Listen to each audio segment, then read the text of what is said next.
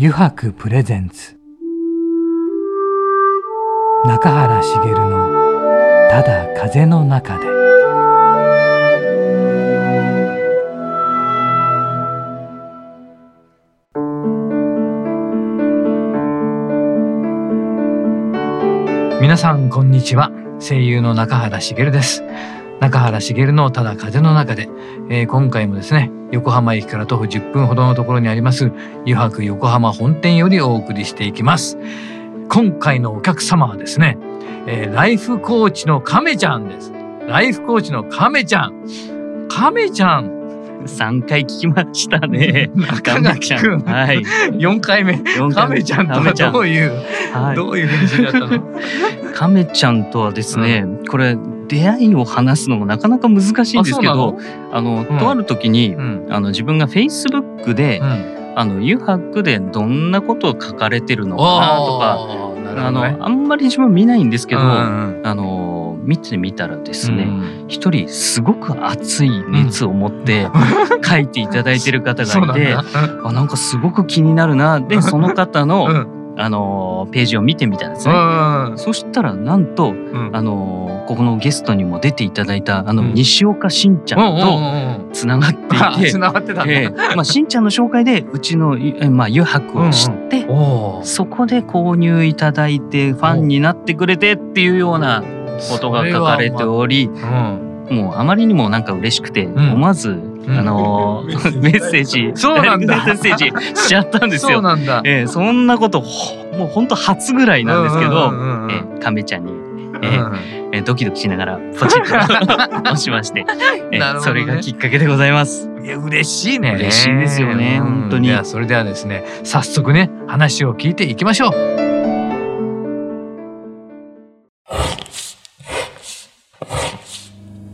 油白の革製品は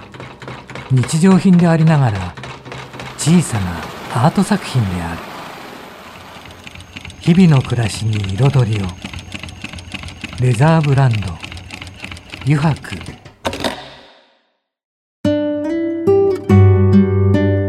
油白プレゼンツ。中原茂の「ただ風の中で」では早速お迎えしましょう。ライフコーチの亀ちゃんです。はいよろしくお願いします。よろしくお願いします。いやでもなかなかまあその西岡君に紹介をされて、はいはい、まあ余白を知って、はい、でそれだけの愛を語るっていやそうですね、ね、これあのなんでかっていうと、ええ、ちょっとしたこう背景がありまして、はいはい、まあ、僕あのライフコーチって呼んでいて、はい、まあ、あとセミナー講師したりとか、はい、YouTuber したりとか、まあ、会社も経営してるんですけど、去年までは鹿児島でヨガスタジオも実は経営してたんですけれども、まあ、そうやって多岐にわたっていろいろ経営してて、である程度ビジネスも人生もうまくないってきた中で、ちょっと頭打ちになってた去年があったんですよね。でそしたらあの知人の紹介で、あのファッションスタイリストの西岡信也さん紹介されまして、で彼と出会った時に、その洋服を変えると人生が変わるんだって言われて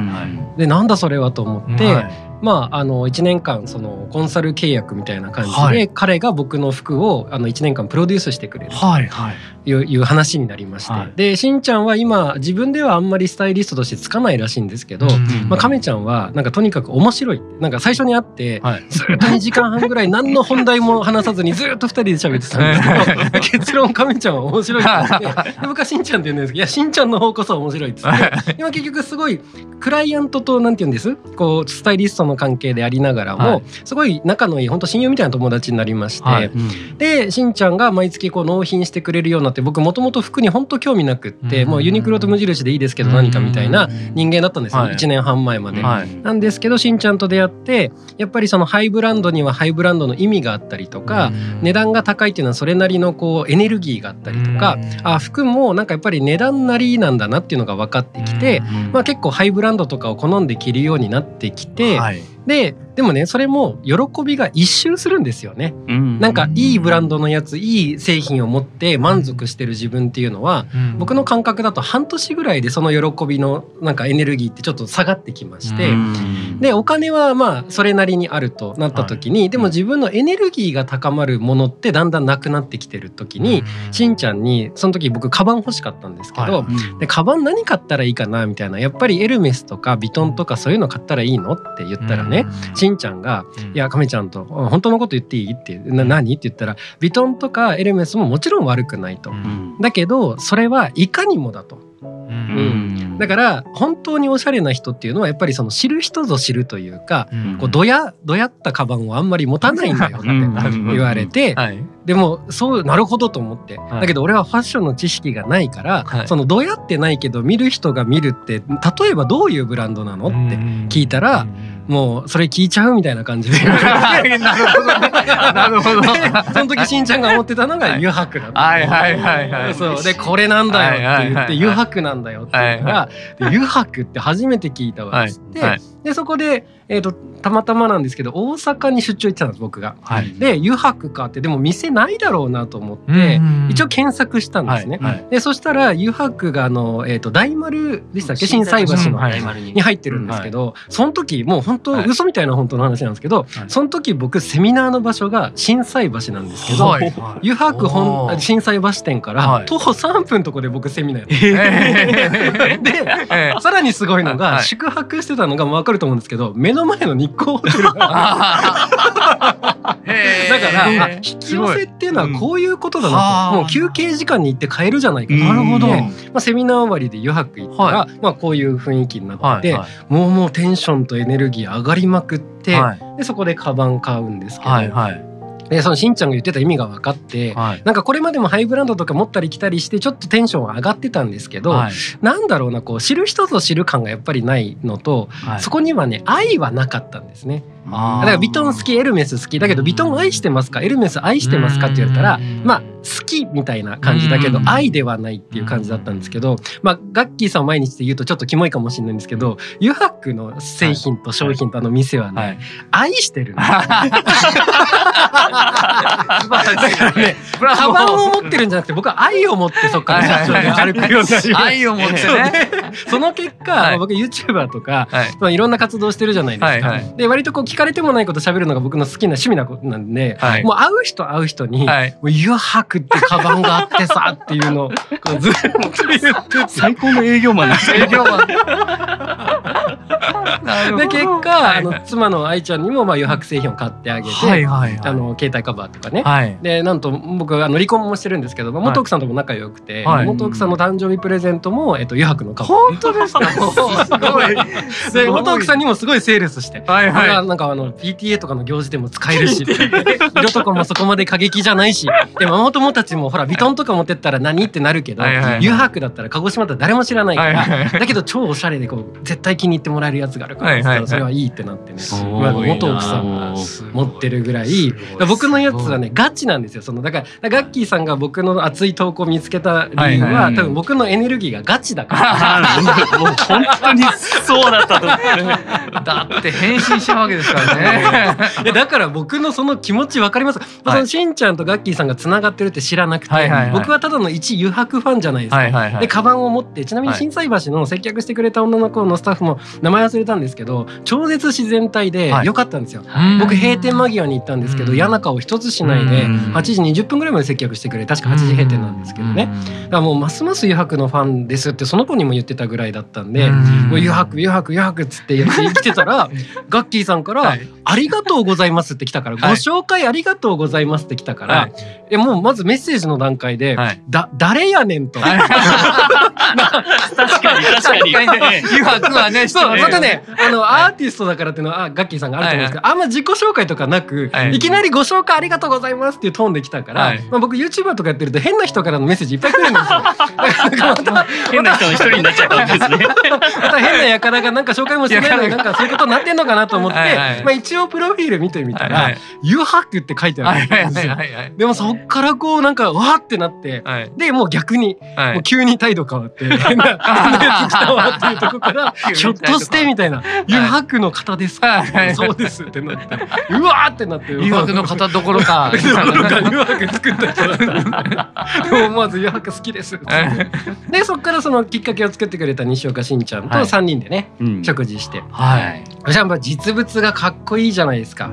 あの生き様というか。変だけどね。ちょっと変だけど。ちょっと変だけど。かっこいいしあとその油白の創業物語もちょっと聞いたんですよ、最初のねデザイナーの会社でやっててとか、やっぱり作りたいものを作れなくてとかっていうそのくだりが、まあ、僕実はあの、えー、と会社もやってまして株式会社オーセンティックリビングっていう社名なんですけどね、まあ、それありのまま生きるっていう意味で、まあ、僕のメンターのアラン・コエンさんの一番好きな言葉なんですけど、まあ、実は僕もなんか割とこうエリート人生歩んできてたんですけど、26歳でうつ病で 1, 1年間苦しむんですけどその時外資系のコンサルティング会社で働いてて、もうバリバリ赤坂本社で給料もいいし、なんかイケてるサラリーマンだったはずなのにこう鬱になっちゃって、でそこから僕がいろいろ学びの世界とか自己啓発の世界とかヨガの世界に突入していって、一つ行き着いた結論だったんですよ。それが、まあオーセンティックリビングっていうのはありのまま生きるっていうことなんですけど。僕の仮説はありのまま生きてると実は人生ってうまくいくようにできてると。でも逆はしんどくって嘘をついて生きてるとどこかでこう閉じていくようにもしくはトラブルが起きるようにできてるんじゃないかと。で嘘をつく相手ってまあざっくり自分と他人っているんですけれどもこれ意外に他人の嘘の方がまだマシで人生を最もこう詰まらせてしまうものっていうのは自分に対して嘘をつくことなんだなという結論があったのでだからまあ僕は会社起業する時にまあ何するか決めないで起業したんですけど鹿児島に移住して。ただやっぱ会社やるってなったらいろんな話がこれから舞い込んでくるしいろんなチャンスがあるんだろうなと思った時にやっぱり自分の中のぶれない軸と基準を決めなかったら多分儲け話とかになんか突っ込んじゃったりとかいろいろおかしなこと起きるなと思ったから、まあ、僕忘れっぽいんで社名に自分の軸を置いたらぶれないだろうと思って、でありオーセンティックリビングっていうのは要するにありのまま生きることにつながることだったらば事業としてやると。たとえ儲からなかったとしてもね。でも逆にありのまま生きることにつながらないようなビジネス案件とか事業の話だったらどれだけ儲かるとしてもやらない。軸を置いて、まあ、そんで2012年にあの起業してちょうど10年経った感じなんですけど まあだからでもやっぱ大変でぶっちゃけ手っ取り早く儲儲かる話に飛びついた方が経営上は良かったりするんですけど、まあ、そこがだからね経済とか利益なのかそれとも理念とか信念なのかっていうところのバランスだと思うんですけど、まあ、序盤戦はまあ本当に稼げなくってすごい大変で元奥さんにも本当大変な思いさせたんですけどでもやっぱりねこうなんて言うんですかね自分の理念を持ってそこぶれずにやり続けるとこうどこかでこう急角度で上がる瞬間があって、まあ、それが僕の場合は2019年のあの YouTube 始めたっていうのがきっかけで。YouTube 始めがいやそうなんですよ。だからまあこれもブランドあるあるかもしれないんですけど、うん、いいものを作ってたとしても、知られてなかったら売れないんですよ。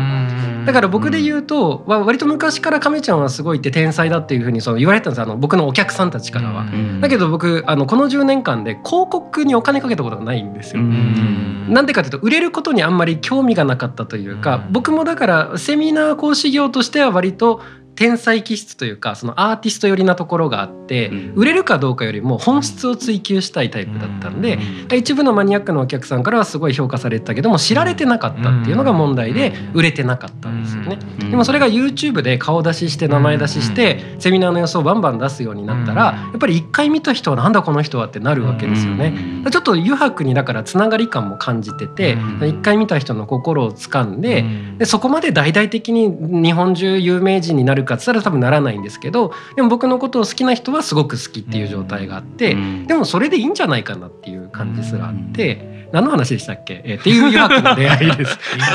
いやもう素晴らしい。いい展開になっていい展開でした。なるほど。でもなかなかそんなね、そんな風に巡り合わないわね。いや本当に、うん、いやあそこまでの愛を語ってくれて、でその時のあのまあ震災橋のスタッフがすごくまあ良くて、うん、でも自分も余白で働きたいぐらいみたいなことを書いてくれてたんですよ。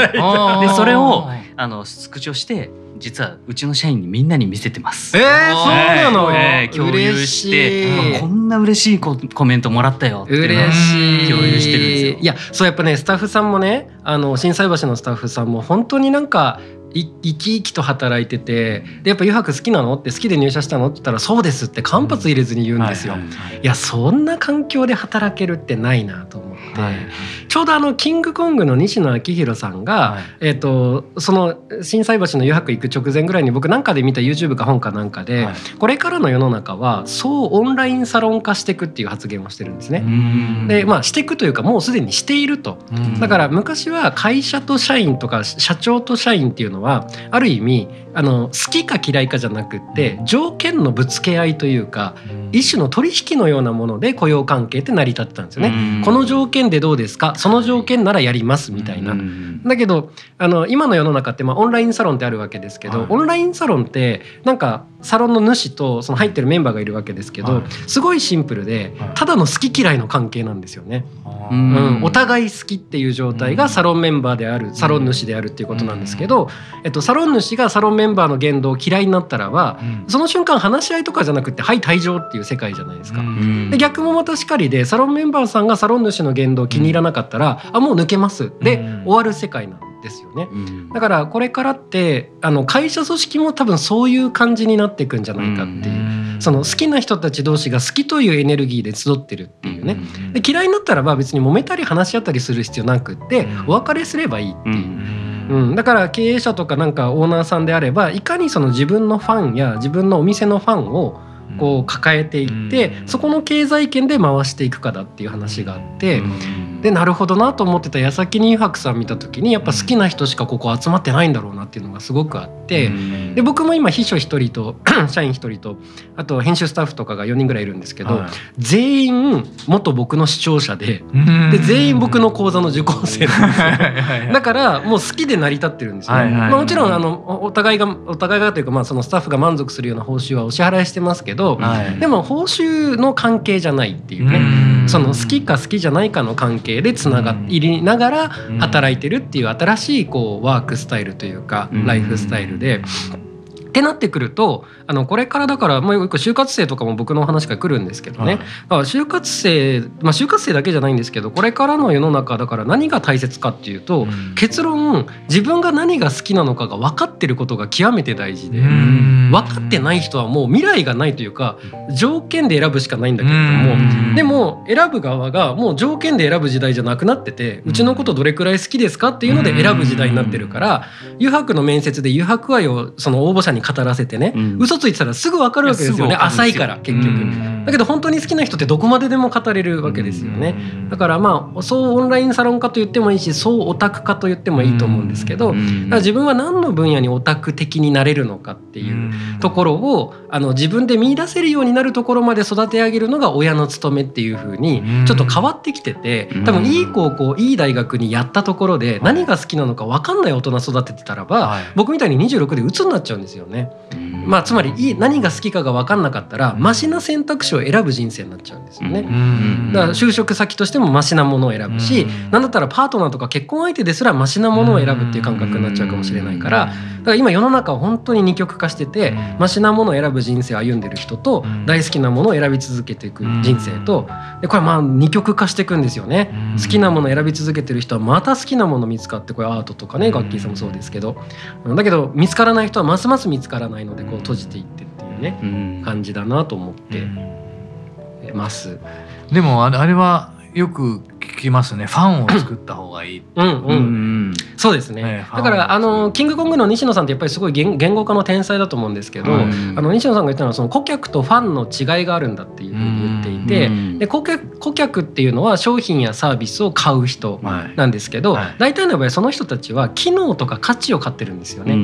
うん。でファンっていうのはあの応援する人っていう意味みたいで、まあ、応援消費とかって今回言ったりしても言ったりもしますけどだから、えーと、コロナ禍で生き残ったお店や、あの商品と、はい、コロナ禍でなんか廃れていったお店の違いは、実はこの顧客とファンの比率の問題だっていうふうに西野さん言ってて、つまり、まあ、世の中何でも2対8だって話ありますけど顧客が8割でファンが2割のお店だったらば、顧客は機能を求めてるんで、コロナ禍でその機機能いらなくなったら単純に買わないんですよね。だから売上8割8割減とかってよくあるじゃないですか。まあ大手のチェーンとかがそんな感じですよね。はい、うん。ファミレスのどこどこの店のファンですってあんまないんですよ。機能を買ってるから。だけどこれが逆転すると顧客が2割でファンが8割で商売が回ってるところもあって、うん、ってなると、えっと、コロナ禍でその機能がいらないってなっても、うん、ファン残りのファンの8割は俺たちのあの店は大丈夫なのかってなって、みんなで応援消費行こうぜって言って結局買うんですよね。だから売り上げがそんなに下がらないっていう話があってあこれはなんか面白いなと思って、うん、だ僕ヨガスタジオはまあちょっと経営難もあって売り上げも会員数もやっぱ3分の1ぐらいになっちゃいまして、6年間続けてきたんですけど、まあ、残念ながら去年の6月であの閉店したんですけどね、でもそれは僕の反省点で僕ヨガスタジオの方は僕がレッスン持たないで、できるだけあんまり色を出さないで、まあ、駅前にある便利な大手のちょっと安めのスタジオですっていうことで、鹿児島の人たちにヨガをって思ってたんで、インストラクターの先生たちもそんなにこう尖ってる人を採用しないで、まあ、ノーマルな人たちを雇いノーマルに育ててでノーマルなお客さんたちが来てってそれでこう6年間発展してきたんですけど、僕の感覚だと僕のヨガスタジオは顧客8割だったんですよ。でファンが2割だったんですよ。だからコロコロナ禍で顧客はいなくなるんですよね。でファンだけが残った時にもう商売成り立たないわってなったんですけどセミナー講師業の方は実はコロナ禍だった2020年に前年の6倍ぐらい売れるんですね。えー、すごい。すごいですね。でも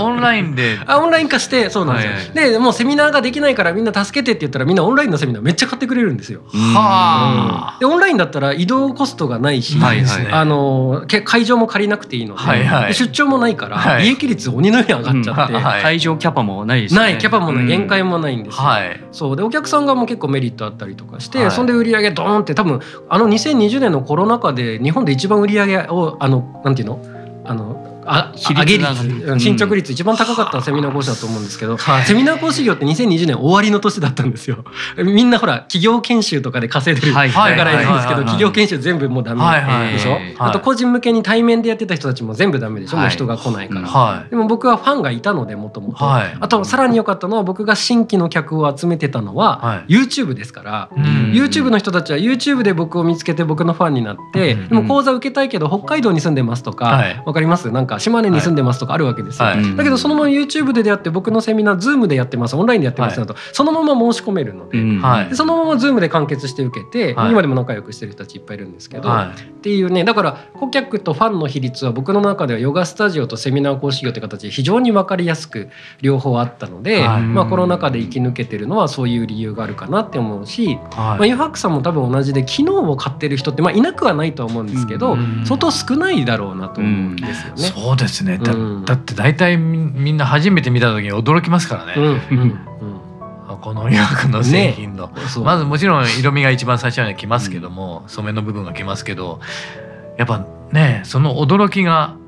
すごいですよね。あとやっぱり僕の仮説その2はやっぱり宇宙の法則に従って生きると人生はうまくいくんじゃないかと思ってて、宇宙で宇宙の法則っていくつかあるんですけど、例えば、えー、と原因と結果の法則みたいな投げたものが返ってくるみたいな話あるじゃないですか、だからやっぱり他人に対して悪口とか攻撃的なことって言わない方がよくて、まあ、ちょうどこのアクリル板みたいなもんですよねこうバーカって言ってたらこうこのアクリル板にバーカが自分に返ってきちゃうみたいな話があるから言わない方がいいだろうなっていうのが一つあるんですけど、あともう一つ宇宙の法則その2は、オリジナリティ性というかそのユニーク性だと思ってて、はい、この宇宙って同じものを基本的に作らないじゃないですか。あの人間とか細胞っていう意味でも一人一人違うじゃないですか。だからユニークっていうのがこの世界の本質なんですよね。でコピペっていうのはものすごく人工的な波動なんですけれどもだからでもそれが経済優先の社会とかパラダイムとか国家になってくるとコピペの方が好まれるんですよね。安いし、あのまあ安いが一番大きいですよね。だからユニクロとかでいうと機能的だし、たくさん作れる。たくさん作れるしあと再現性も高いしってなってくれば、まあそれでいいよね。だって壊れたってまた次の回は分かんないわけだしみたいな感じになるんだけど僕はユハクさんを見た時にやっぱりそのユニーク性っていうのにすごいやっぱ惹かれて一個一個こう違うじゃないですか。商品であって一点物なんで、そうねね。だからそう。だから顧客 VS ファンっていう話って実はその対比もできるかなと。つまりコピペ VS そのユニークという戦いでもあるのかなと思ってコロナ禍だとコピペ商品は不要になっていくんですよね。まあそしてこれは別にコロナ禍じゃなくてもそうですよね。多分もうこれから超絶便利な世の中がもうどんどん進んでいくってなればもうコピペはいらないんですよね結局。ユニークが欲しいってこととあとは自分自身のユニーク性をあの発揮したいとか表現したいっていうニーズもすごく大きいはずでだからさっきねあそこの余白のあのデザイナーの方々のなんかそれぞれの作品を作らせてる。しかも業務時間外で作らせてるっていう話があってこれってまあガッキーさんすごいだからやっぱり今の時代に合った経営をしてるというか、あのこれを作りなさいこれを作りなさいこれを作りなさいって言い続けたらばユニーク性を発揮したいデザイナーからしたらじゃあやめますっていう 流れになっていくんだけど何でも作っていいよっていうふうになれば彼女らのニーズが満たされてで客の中でも今の時代の結構健全な賢いお客さんたちはユニーク性を求めてくるのでユニーク性とユニーク性の作り手と買い手の掛け算を作ってるのが余白の素晴らしさだって書いといてください。ありがとうございます。素晴らしい。素晴らしい。もう。いや、もう、いや本当に熱い。あっという間で、もう。今の時間がなくなって自分入る場なかったもんね。ごめんなさい。あの、いつも一人語りしてるもんね。いやいや、もう、それでも十分ライフコーチの亀ちゃんにはですね、まだ 次週もちょっとね、語っていただきたいと思うんですが、よろしいでしょうか？で、引き続きですね、あの、この後、9時やろうぜというコーナーがありまして、はい、あのうちのディレクターが書いた9時に答えていただいて、ね、やりましょうやりましょう、はい、それもいいよろしいでしょうか？いいですよいいですよじゃあ引き続き9時やろうぜのコーナーもよろしくお願いします、はい、よろしくお願いします。油白の革製品は日常品でありながら小さなアート作品である。日々の暮らしに彩りを。レザーブランド。油白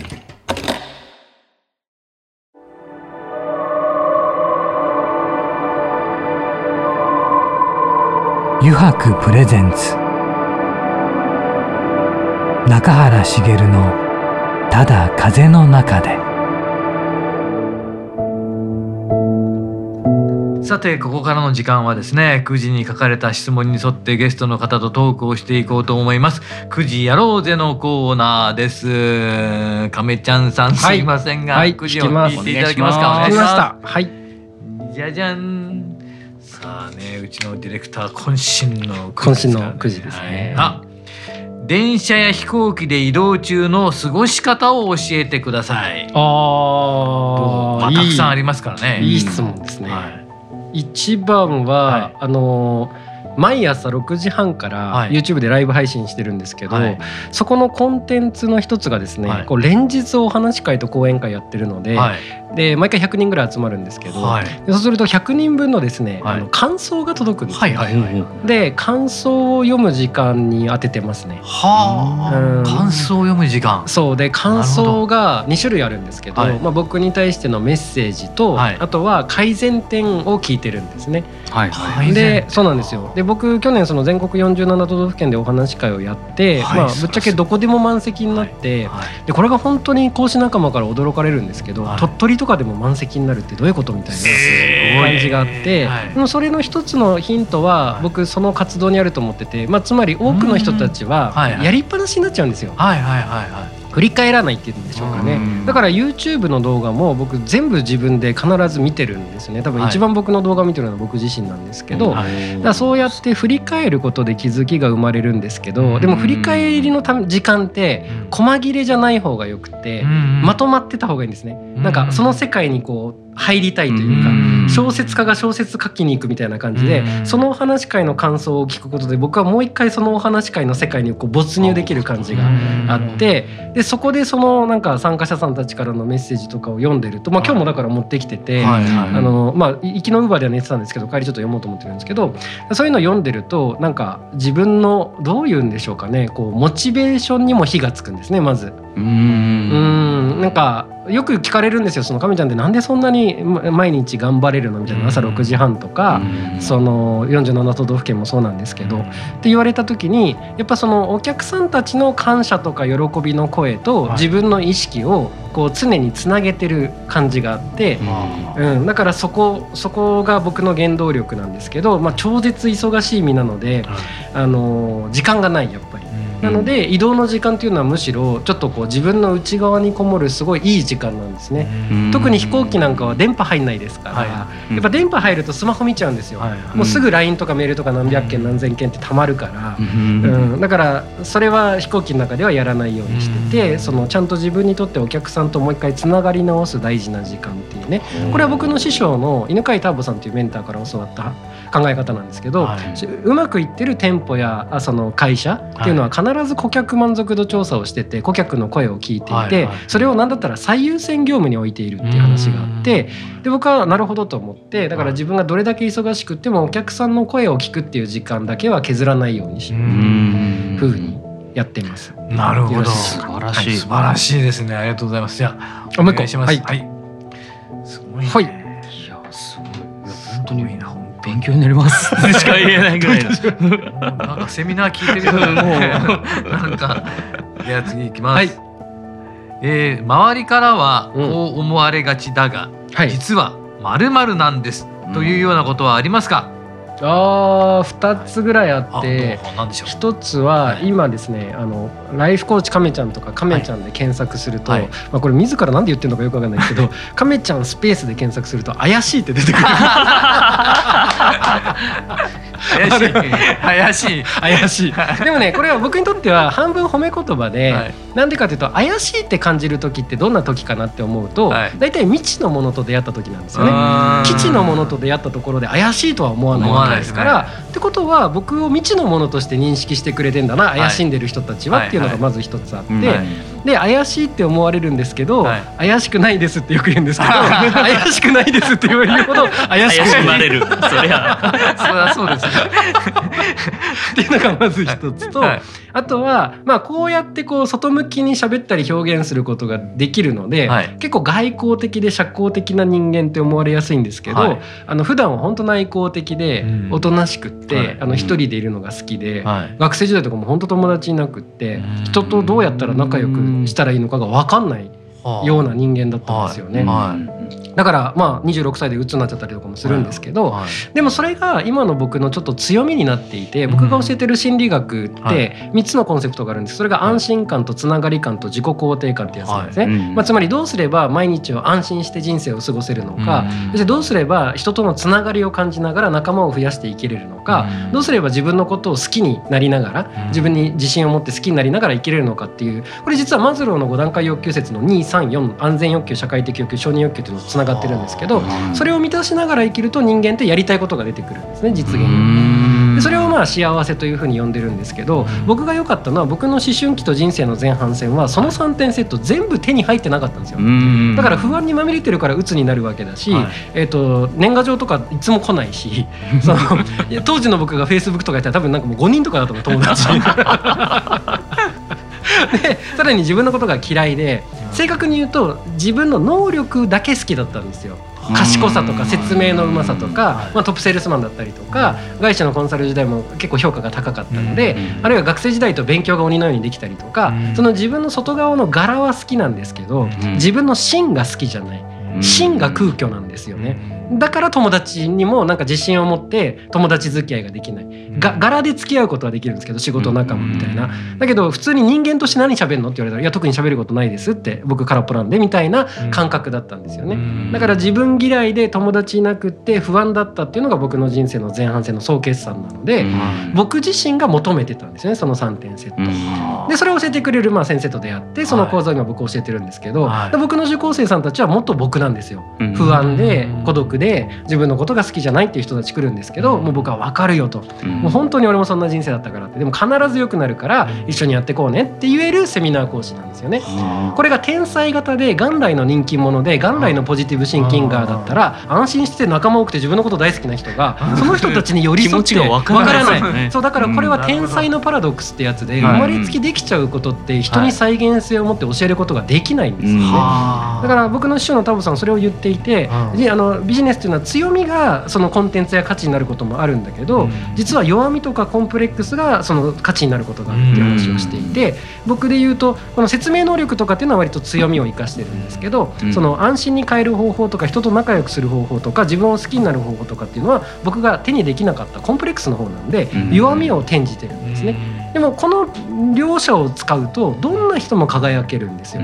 ただ多くの人たちは強みが分かってないか弱みとかコンプレックスをコンプレックスのまま置いてるのでそれを転換するとあなたの価値になるんだよっていうところまでこう消化できないっていうんですかね。うん。だからその2つをね、まあ、僕と出会うことでこう手にしてくれたらいいなって思ってるんですけど、まあ、結構みんなだからそれ気づいてね人生変わってってるよね受講者 受講者なんで。す あそうなんです、そうなんです今日のカメラマンの方。そうなんですそうなんです。っていう感じ何の話でしたっけ、ありがとうございます 全然 OK です。もう一枚。はい。もう一枚お願いしますはい、すごい僕もまあ次から次へと言葉が出てくるもんだなと、ね、どこから出てくるすごいなって、次週までいろいろ聞かないといけないよね。あ子供の頃から大事に使っている、はい、または大事に保管しているものは何かありますか、いやこれがねないんですよね。ないんですか？ないんです、はい、で理由は2つあって、はい、幼少期が辛かったから思い出の品がない。っていう、うんで自分のことが嫌いだったから写真を避けて生きる思春期だったんですね、あそうだ。から僕10代以下の写真が残ってない人間なんですけど、はい、で親もあんま写真が好きじゃなかったので、写真が残ってなくて、はいっていうもともと残すもんがないっていうの一つと、はい、あとは僕あの35歳の時にヨガの修行に行きましてタイの山奥で1か月間あのインド人から修行するんですけれども、うん、で世界中から来た人たちとヨガの修行するんですけど、はい、そこでなんでヨガの修行に行きたくなったんだっけかなって思った時に、はい、僕起業してあのそれなりに稼げるようになっていった瞬間に分かったことがあって、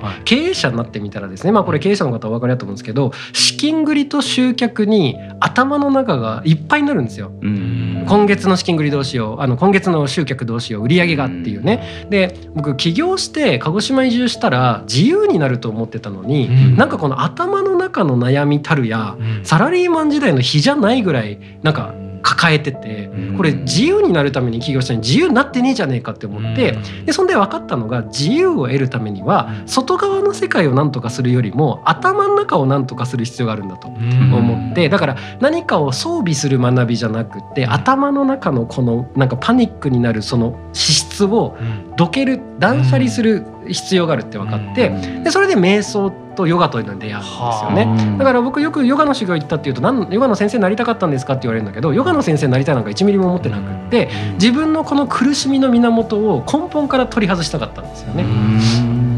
で分かったんですよ。じゃあ瞑想してその、えーと、資金繰りだとか売り上げだとかって言ってくるのは何なんですかっていうとそれが執着っていう執着。執着で執着というのは物にも宿るし人にも宿るしお金にも宿るし売り上げにも宿るし肉体にも宿るし命にも宿るしありとあらゆるものに執着が宿るんですね。ということは逆に言うとありとあらゆるものから執着がなくなれば人生というのは軽やかに生きられると。だから自分の生きてるいかなるものがなくなったとしても困りませんけど何かっていう状態に自分を置いとくことこそが本当の幸せなんだって気づいてこのまま売り上げとお金をどんだけ積み重ねたところで俺のこの不安は減らないんだっていうことに気づいて減らす方向の筋トレしたんですね。なんでその修行してからというものを自分の命にすら執着がないのでもう今日死んでもいい。まあ積極的に死にたいとは思わないですよ。生きたいです人生楽しいから。だけど死んでも悔いがない。いつなんかもう金太郎飴みたいな感じでどの瞬間にバサッて切られても悔いがないですって言えてる自分がそこにいるっていうのが、えっと、実はそのヨガの修行行ってからの僕であり、まあ、さらにその4年ぐらい前にはあの3点あ2年前か。3.11で実家が被災したんですよね。で家の近所で200体の遺体が上がりましてで、まあ、父は2キロぐらい手前で津波止まってたんで生きてたんですけど、まあ、本当になんか被災地のよありさまがひどかったんです。でもそこで僕瓦礫を見に行ったんですけどね。あの家の近所の。でその時にあの僕の知り合いは死ななかったんですけどけどなんか崩れちゃった家の中から子供の家とねあ子供の靴と写真が出てきたんですよ、見知らぬ子供の。でそれを見た瞬間に僕はもうなんかボロボロと泣き尽くしちゃいまして本当声上げて泣いたんですけどでもその当時誰も来ないので本当に地球に一人みたいな空間の中で子供の写真見ながら泣き晴らした僕がいたんですけど泣いて泣いて泣いてひとしきり泣いたらね自分の内側からグワって上がってきたのはあの悔いのないように生きようっていうねエネルギーがすごい上がってきたんですね。諸行無常っていうのをこうまざまざと見せつけられたからこれ子供まあ生きてるのか死んでるのか分かんないですけどもこの子供は自分だったかもしれないっていう意識をお前は持って生きてんのかってなんか問われたような気がしてでその時の僕はサラリーマンやってたんですけど不満ではないけれども今日この瞬間津波来て死んだら悔い残るなって、まあ、逆な言い方すると津波来て今日死ぬ、まあ、津波っていうのはちょっと不謹慎かもしれないですけど今日何かが起きて自分が死ぬっていうことが分かってたとしてその会社に行きますかって言われたら行かないなって思ったんですよね。うん、じゃあ何しますかっていうと分からなかったんだけどでも人間っていうのはイエスが分かんない時でもノーが分かる時があるんですね。だからその当時の僕はなんかこれっていうものは見つけてないんですよ。だけどこれじゃないっていうものだけが分かったっていうね。あの津波とか震災は僕にとってはこれじゃないというものを浮き彫りにさせる出来事だったんですけどでじゃあこれは何だったのかっていうのがそのオーセンティックリビングという社名であり今の僕の活動っていうことなんですよね。だからまあでそれでなんかもう一段階悔いなく生きるってやってたはずなのにとらわれたんでもう2段階目外しに行ったっていうのがヨガの修行だったのでだからそんな僕はものにあんまりこう執着がなくてただ最近は一周回って執着はないけど大事にするってことは両立可能だなと思ってるのでだからユハックさんのカバンとかめっちゃ大事に使ってますね。前までだったらもう汚れたらもういいよ捨てるからみたいなその執着レスと大事にしないっていうのはちょっと似てるんですよね。僕はその勘違いも一時期はあったんですけど今は執着着しないけど大事にするっていうのバランスをね選ぶようになってますね。ありがとうございます。いい話だったな。やろうぜのコーナーもね。こんなくじやろうぜのコーナー初めてだったからね。そうなの？そう。もうだいぶ脱線しちゃうんですけどね。いつもね、ありがとうございました。あの。また次週もですね、あのー、お話をちょっといろいろねセミナーのこととかについてもそうですね。聞きたいことがありますので、はい、そのことをまたお話ししていただきたいと思いますが、はい、来週もあの、えー、よろしくお願いいたします。はい、よろしくお願いします。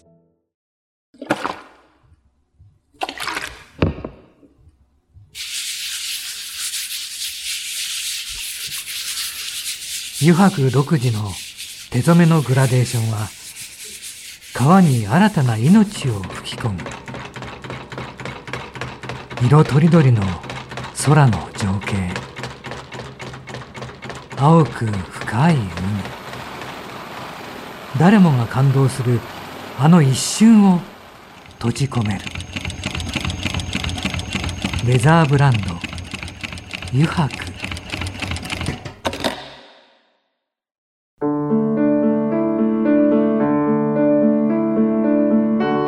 中原茂のただ風の中でそろそろエンディングのお時間です。さて今回いかがでしたでしょうかね。もうすごかったな。もうすごかったとしか言いようがないな。なんかセミナーを受けてるようでしたね。なんかなんかとてもいいお話をたくさん聞けてなんかとてもいい気分です。はい。なのでまたね、次週もね、次回も、えー、ライフコーチの亀ちゃんさんにくさん語っていただきたいと思います。えー、それではまた来週この時間にお会いしましょう。中原茂のただ風の中で、お相手は声優の中原茂でした。